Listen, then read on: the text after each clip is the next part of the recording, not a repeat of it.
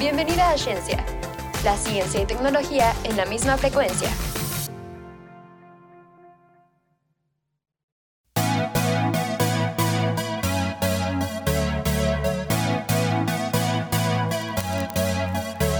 Bienvenidos a Ciencia, su programa de radio favorito. En esta ocasión vamos a estar en nuestro primer episodio del podcast, emoción.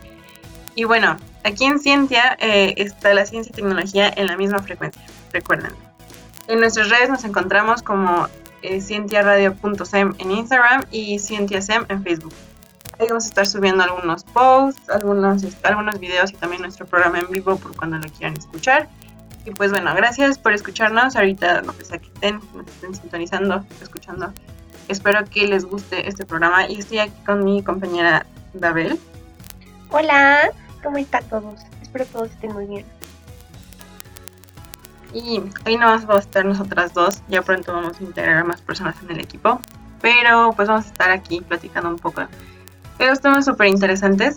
El primero el primero muy interesante también, eh, que fue como una noticia muy tendencia el año pasado, en el 2021, que fue su lanzamiento, el telescopio James Webb. Y bueno, para platicarles un poquito de él, eh, pues es un telescopio que estuvo, que estuvieron trabajando en él alrededor de 26 años, eh, por 1996, si no me equivoco, y si me equivoco, corríjame, este, pero bueno. Eh, este telescopio va a ser como el hijo de el, Hubble y de otro telescopio que está ahí en la órbita de, nuestro, de nuestro planeta. Ahorita creo que está como a mitad de su trayectoria para llegar al punto donde es como el objetivo. Pero ya ahorita ya ha tomado algunas fotos y ya, o sea, ya está como empezando el proceso de, congelación, que es como uno muy interesante del que ahorita les vamos a hablar. Eh, no sé, David, ¿qué quieres comentar de este telescopio importantísimo? Pues a mí me sorprende demasiado cómo, cómo desarrollado, se ha desarrollado la tecnología desde el año que lo empezaron a realizar hasta ahora y pues todo como el objetivo, ¿no? Porque pues sí conocemos este, algunos astros, algunas cosas, pero eh, la, o sea, como que el ser humano siempre ha estado muy interesado en saber qué pasó antes de nosotros. Y el que la tecnología nos ayude a buscar eh, pues esas respuestas está muy interesante, muy genial. Y pues bueno, si no saben, el telescopio busca como examinar el nacimiento del universo e investigar todo el pasado a través pues del estudio de las imágenes, que, o sea, buscan como ver esas mm, estrellas que están como a millones de años luz de distancia y cómo desarrollan toda la tecnología para que esto sea posible está asombroso. Ay, yo sé, yo sé. Y más porque, bueno, no, si tienen la oportunidad de, de como investigar más o, más o menos cómo funciona un telescopio que está en el espacio como el Hubble, se pueden meter a, la página de la NASA y ahí van a poder ver como todas las fotos así en Full HD. Y están muy, muy hermosas. Y, pero ahí el, el Hubble está un poco limitado porque me parece que así se puede ver en infrarrojo, pero no, o sea, no tanto, o sea, no como nos gustaría. Y entonces el infrarrojo es como una, de las especialidades del James Webb, porque este, o sea, se va a congelar. O sea, primer paso va a llegar a su órbita, que creo que se llama, le, pusieron Lagrange 2. Este, va a llegar a su órbita y ahí en ese momento se va a congelar en, pues en un punto cero, en el menos 243 que tanto nos dicen de Kelvin para que los gases que, o sea, que puedan, bueno, la luz de lo que emiten los gases de, las estrellas lejanas y de pues, todo el universo le llegue mejor y pues y pues que con el infrarrojo pueda tomar imágenes más claras y como tú dices, eh, pues alcanzar a ver la historia del universo. Y pues está, está, está muy, muy, muy padre porque, ay no, me imagino toda la tecnología y toda la ingeniería que está en ese, en ese telescopio. Porque también me enteré que, o sea, fue tanto su forma como un paraguas que le pusieron para evitar que el sol lo caliente y que se mantenga en esa temperatura cero que les digo. Este, pues requirieron muchos años de estudio y de planeación y no sé, fue muy poderosa la mente humana. Y pues sí me sorprende. Y espero, eh, porque las fotos del universo en sí están muy hermosas. O sea, ay, no sé, me emociona mucho al verlas. Em, sí, de las nebulosas o de hay, hay una que me gusta mucho que es una galaxia que está, que parece que están chocando, pero realmente están como a millones de años luz una de la otra, pero parece que se están ahí dando un beso, casi casi. Entonces está muy bonito y pues espero que pues que se den el tiempo de buscar algunas imágenes para que vean y se emocionen como nosotras de, de las capacidades de este nuevo telescopio James Webb. Sí, o sea, la verdad es que todo lo del universo está hermoso, es impresionante cómo la materia se transforma, cómo cambia, cómo, cómo es, cómo existe, ¿no? Y sí, justo también con lo del infrarrojo, también investigué y vi que se descubrieron como planetas extrasolares que probablemente pues sean como moléculas importantes para la vida, como es el oxígeno, el nitrógeno, entre otras.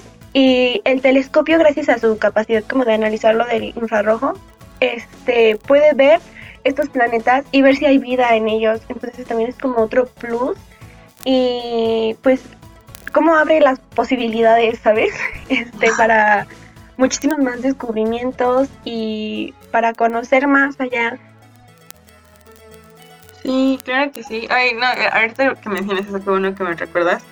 Porque justo lo que dices de que el infrarrojo va a poder atravesar eh, estas barreras de gases que luego hay en los planetas y que están muy lejos y no nos dejan como observarlos bien bien, eh, son precisamente creo que es el CO2, el oxígeno y el metano, que pues son como esenciales para nuestro planeta estar aquí, nosotros humanos y los demás seres vivos existiendo. Entonces, este, pues qué emoción. O sea, igual con solo saber que ya hay ese tipo de gases en un planeta y poder como decir, ah, pues podríamos irnos a vivir allá, ¿no? O sea, obviamente va, a pasar mucho tiempo para que podamos, porque están a años luz, todavía no tenemos esa tecnología, pero sí saber explorar la vida en otros planetas y saber que no estamos aquí solos en el universo.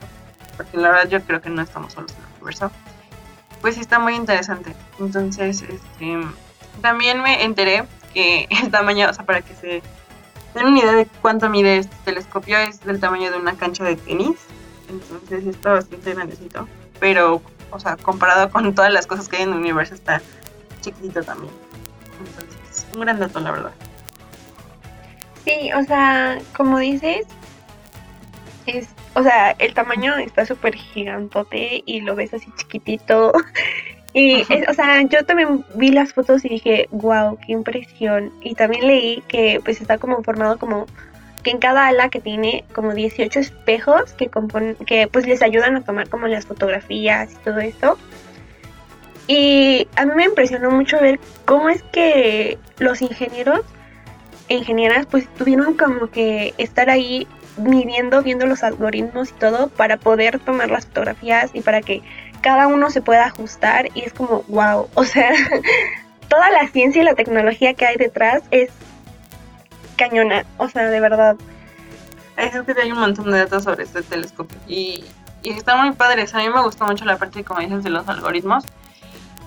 Que una, o sea, bueno, una empresa, creo que de biomédica, eh, adoptó como uno de los algoritmos para alinear y calibrar los espejos del telescopio y que pues obviamente esto pues facilita todas las operaciones que hay con láser eh, en el espacio eh, y que también a comparación por ejemplo con el telescopio Hubble es 21 veces más rápido como sus ojillos de pues para tomar fotos y así es 21 veces más rápido. Eh, también me pareció súper interesante cómo es que tiene que adaptar esta tecnología para que tenga una velocidad de, o sea, que tenga la misma velocidad de la Tierra y no se, o sea, que no se pierda en su órbita, o sea, que vaya con nosotros cuando esté, cuando el Sol esté, bueno, más bien, perdón, cuando nosotros estemos dándole vueltas al Sol, el, el, o sea, el telescopio también lo va a estar haciendo a la misma velocidad que nosotros, entonces, pues, nada más de imaginarme como todas las matemáticas que tuvieron que haber hecho, me deja, me deja perpleja, me deja así permanecida. Sí, porque, o sea, justo lo hace como, como decías hace rato para estar así en completo, en casi el cero absoluto. Y es como, wow, o sea, o sea, cómo tiene que ir siguiendo los cálculos, todo está muy impresionante. Y ahorita que mencionaste también lo de biomédica, pues también vi como, pues, que esta tecnología, o sea, el telescopio va a ayudar a muchas líneas de investigación que pues tienen, incluso aquí en México, que por ejemplo hay unas en la Universidad Autónoma de Nuevo León, que pues están investigando sobre astrofísica, sobre la dinámica de las estrellas, la galaxia de alta densidad y o sea, este telescopio está abriendo las puertas de una manera muy gigante para miles de descubrimientos, miles de pues análisis y todo. Y pues qué genial, ¿no? Sí, tiene mucha razón. Y, ah, hablando, justo quería mencionar de una científica mexicana que yo, yo fan de ella, fan, fan, fan, porque se interesa mucho en la, en la divulgación científica y que pues nosotras como, este, pues, como chicas en la universidad o chicas en la secundaria nos interesamos por la ciencia, que es Julieta Fierro. Ella este, dio una entrevista para como explicarnos a todos los mexicanos qué es el telescopio eh, James Webb y pues la dio muy muy bien, está muy muy detallada y como menciona esto de todas las investigaciones que, que pues que puede ayudar a hacer el telescopio a nosotros como mexicanos y pues como humanidad, ¿no? Eh, y pues síganla también a ella en Julieta Fierro. desconozco si tiene redes sociales, pero pues échense sus artículos científicos. Muy, muy buena la mujer, la verdad. Eh, en esa nota, pues yo creo que vamos a finalizar esta, este bloque. Estuvo muy interesante saber todo esto del telescopio James Webb y saber que pues ya vamos a poder ver más el universo a más detalle y con más este y pues satisfacer todas nuestras dudas. No sé, ¿tú qué opinas? Sí, me encanta como, pues hace 20 ah, años era como una ciencia ficción, era como inimaginable poder lograr todo esto, pero pues qué genial que se está logrando. Sí, súper sí. Y pues bueno, acompáñanos en este siguiente bloque donde ciencia y tecnología están en la misma frecuencia con nosotras, Ciencia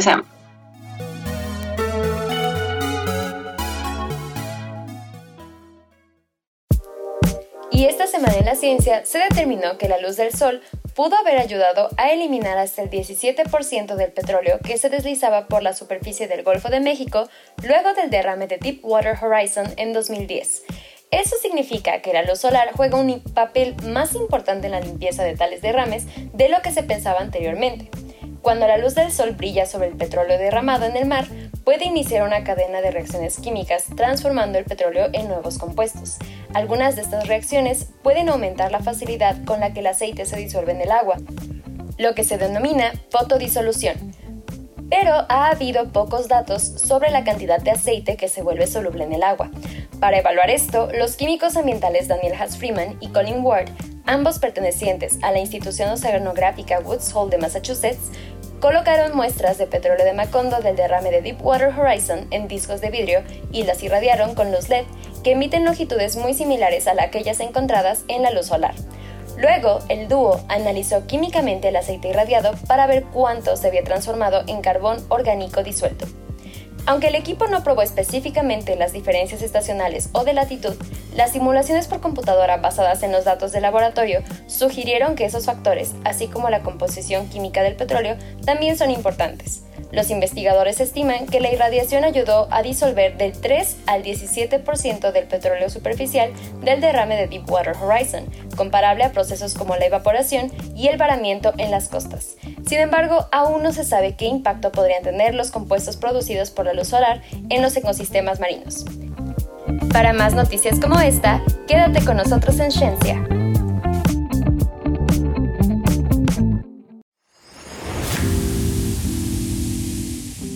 Y pues bueno, estamos de regreso aquí en Ciencia SEM, en este maravilloso primer episodio de nuestro podcast.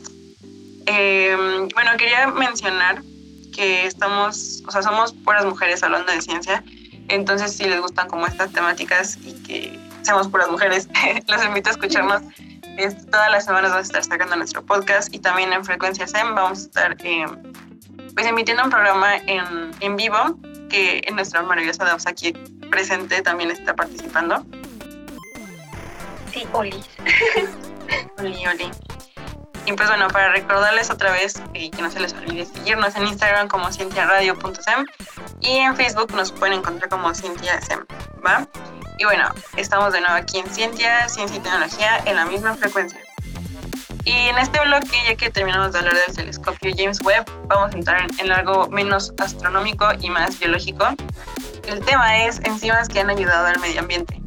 Y bueno, eh, las enzimas, que ahorita Dabs y yo estamos aprendiendo de ellas porque es nuestro primer semestre como en una materia de, enzimología. Y la verdad, qué, qué emoción. No sé qué opinas tú. Ay, está muy interesante, la verdad. es increíble. muy interesante y también muy complejo. Pero bueno, para una introducción de qué son las enzimas, pues estas son, las enzimas son proteínas complejas que producen un cambio químico, eh, o sea, que aceleran una reacción en, pues en diferentes organismos, especialmente en los vivos, son eh, biocatalizadores. Y pues pueden estar, o sea, nosotros ocupamos las enzimas para hacer casi todo lo que hacemos eh, todos los días, respirar, comer, pues digerir esa comida, tomar agüita, o sea, todo eso las enzimas lo hacen, se encargan de eso y pues eh, su principal como trabajo en el cuerpo es descomponer y componer eh, como compuestos. Y bueno, eh, estas enzimas creo que fue como en la década de los mil, de los 60 o de los 70, no me acuerdo muy bien, pero que empezaron como a, detectarlas y a caracterizarlas en, pues, en los laboratorios y hacer todo este pues todo, toda la investigación que ya, ya hay sobre ellas. Em, y pues sí, la, importancia de estas enzimas es que pues pueden como sintetizarlas y las pueden ocupar para otras cosas, para acelerar otros procesos, eh, haciéndolo como un poco más natural y pues sin dañar tanto. O sea, porque también hay catalizadores químicos, pero pues obviamente esos tienen algunas consecuencias como ambientales o de producción, a veces son muy diferentes, muy difíciles de hacer entonces estas enzimas pues se hacen en el laboratorio, obviamente bajo un riguroso como metodología, pero pues se puede lograr. Y pues ahora el tema que, que nos interesa es las enzimas que, que pues nos ayudan a, mejorar el medio ambiente o a reparar lo, lo que nosotros le hemos hecho al medio ambiente. Y pues hay diferentes. Yo quiero empezar hablando sobre una que se, creo que le, le pusieron petasa. Eh, le pusieron petasa porque puedes componer el PET como lo sugiere su nombre, petasa. Eh, entonces estas enzimas, eh, me parece que hay una, no sé si hay una patente en México, este, por un grupo de, científicos que la, que la desarrollaron y que pues precisamente puede hacer esto de descomponer el, PET y que lo, sabe digerirlo y pues volver a regresar como a una materia virgen como tal para poder volverlo a utilizar, o sea, para hacer este reciclaje como más, más limpio y sin tantos residuos, porque pues también el proceso de reciclaje del PET es uno bastante complejito. No sé, Dabs, ¿qué encima nos traes hoy? Eh, investigando un poco sobre como en el suelo, bueno, sabemos que hay muchas como contaminaciones que se producen al momento de hacer pues diversos productos. La industria pues tiene una huella ecológica muy grande que a veces dañan los suelos encontré algunas que se llaman como enzimas desalogenantes, las cuales eh, separan como enlaces carbono-cloro y carbono-bromo para desintoxicar los contaminantes.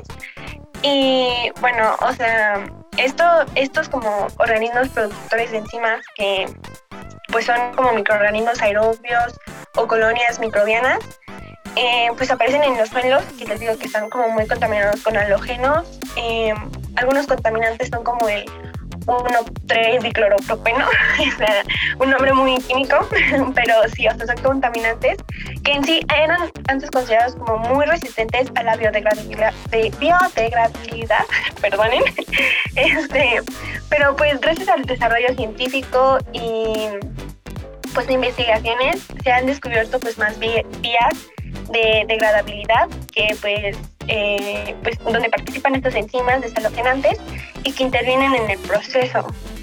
Sí, esto que mencionas de las enzimas que ya están en el suelo, y bueno, creo que dijiste de unas que ya, o sea, no sé si se hagan con ingeniería genética o algo así, pero también otro dato que les traía es que, bueno, o sea, que ya el planeta Tierra, o sea, obviamente el planeta Tierra es inteligente, o sea, no, pues no nació ayer, ¿verdad? Entonces, la Universidad Tecnológica de Chalmers, o Chalmers, no sé cómo se pronuncia, me disculpo si lo pronuncio mal, en Suecia ha encontrado 30.000 enzimas distintas repartidas por todo el planeta, o sea que que ya, o sea que ya están, o sea que no fueron modificadas genéticamente ni nada, que ya están en el planeta y que pueden descomponer 10 tipos de plástico distintos. y esto porque pues el planeta también es como muy experto, o los seres vivos, no sé, los hongos o, o así, son muy expertos en descomponer las cosas. En, pues, dentro de su cadena trófica se encargan de eso. Entonces las enzimas que se encuentran dentro de ellos y por los procesos que pasan para, no sé, eh, descomponer un cuerpo humano, si, es el caso que se queda ahí como afuera de la tierra, o un cuerpo, me vi muy turbio de mencionar un cuerpo humano, pero un cuerpo, no sé, un cuerpo de un ciervo o de un conejo que se, que se muere allí en el momento y ya lo descomponen los hongos y así. Entonces, o sea, las enzimas ya existen, pero obviamente nosotros como como tecnología podemos aplicar eh, ingeniería genética y acelerar estos procesos o caracterizarlos para que no se descompongan eh, el caucho de una llanta, para, o sea, para ser como más específicos. Y pues bueno, yo encontré también de una enzima que como tal, no, o sea, no, no descompone más bien como... Bueno, o sea, no descompone en el término de que está en, el, en la tierra, como dices tú, o en el agua, o, o que se aplica dentro de un proceso industrial, sino más bien fue un proyecto que se desarrolló para que estas enzimas estén dentro de un alimento que se comen las vacas y las vacas al comérselo y este, o sea, esta enzima va a provocar que su sistema digestivo no produzca tanto metano porque pues es uno de los problemas que, que tenemos la acumulación de metano en la atmósfera por precisamente la industria ganadera. Y entonces esta, este alimento con enzimas este, va a poder como descomponer el metano en, otro, en otros químicos más amigables con el medio ambiente o incluso evitar que estas vaquitas pues obviamente se echen sus gases y, y, los emiten al, al, medio ambiente. Y me parece muy interesante porque pues sí uno piensa que las enzimas así en el suelo o para bioremediar, ay, ¿cómo se dice? Perdón, bioremediar, ahí está remediar inmediatamente al contacto, pero no, o sea, también las, las, enzimas que pueden ayudar al medio ambiente pueden estar dentro de estos procesos. Eh, eh, y que nosotros, no sé, es que me fascina mucho el mundo de las enzimas, la verdad. Em, y pues ya, esa es mi segunda enzima. Eh, obviamente, si quieren las fuentes, obviamente se las podemos publicar en, en redes. nada más, pues comenten o cosas así para que nosotros les podamos compartir los datos. Y pues ya, yo creo que pues es todo lo que tenía que decir de, de enzimas. No sé si tengas algo más que agregar, Daps. Eh, las enzimas vi que están como en un montón de lugares y pues están trabajando actualmente algunas empresas uh, para cumplir con unos principios de la química verde, que si no saben, pues la química verde es como esta química que tiene como objetivo mantener y mejorar el ambiente para tener un beneficio en la sociedad y pues obviamente para que todo sea más sostenible y más amigable. Y bueno, o sea, ahí encima contribuyen a este, en las empresas pues a, minimizar el cambio climático y ayudar en una economía circular. Y que pues estas ayudan como que las industrias al momento de generar productos pues tengan una menor producción de huella ecológica, digo de huella energética, reduzcan su consumo de agua y energía, tengan un consumo invertido de productos y residuos este pues más reducido y tengan más seguridad en los procesos. Y eso me parece a mí muy interesante porque vemos como las aplicaciones que dices como, bueno, pues encima están en mí, pero pues vemos cómo se desarrollan en un montón de áreas y las oportunidades que se tienen, ¿no? Y también pues con esto eh, me llegó mucho como la reflexión de que se tiene que apoyar muchísimo la investigación para que se puedan seguir realizando todos esos estudios y ver pues qué enzimas pueden ayudar para ciertas cosas, qué enzimas ya existen como mencionabas o qué enzimas em, pues se pueden editar genéticamente para seguir este pues apoyando al medio ambiente y también pues a la sociedad, ¿no? Que no se pierda como ese hilo Sí, totalmente. Ay, no, es un mundo muy interesante, la verdad. Y, pues para recordarles a los que nos están escuchando que tal vez las enzimas les parezcan como cosas este, casi casi extraterrestres y que están pues muy lejos de estar aplicadas en nuestra vida diaria, pero pues esas enzimas son las que también están, no sé, en los detergentes, en algunas comidas, entonces, o sea, ya está, ya están o sea, aplicada en nuestra vida, en nuestra vida común, en nuestra vida diaria, entonces pues anímense a investigar y a leer y apoyar el trabajo que pues, nosotros como biotecnólogas podríamos estar haciendo en un futuro. Entonces, sí, sí, sí, porque miren, o sea, fíjense que al menos 10%, 10 de los productos que consumen o que usan diario contienen enzimas, o la, al menos las utilizaron para su producción, entonces están más cerca de ustedes de lo que piensan. Sí, muy, muy cierto. Me gustó ese datillo. Y pues bueno, ya con eso, con ese dato cerramos este, este hermoso bloque de enzimas que ayudan al medio ambiente. Muchas gracias por escucharnos. Espero que lleguen a su destino a salvo por si son los que escuchan podcast en el carro. Y si no, pues que tengan un lindo día. Muchísimas gracias. Nosotros somos Ciencia SEM, eh, tecnología y ciencia. en la misma frecuencia. En la misma frecuencia. Muchas gracias. Este, y pues ya, adiós. Adiós. Esto fue Ciencia. Escúchanos en exclusiva por Frecuencia SEM y plataformas digitales. No olvides seguirnos en nuestras redes, en Facebook, Instagram y TikTok como arroba Nos vemos.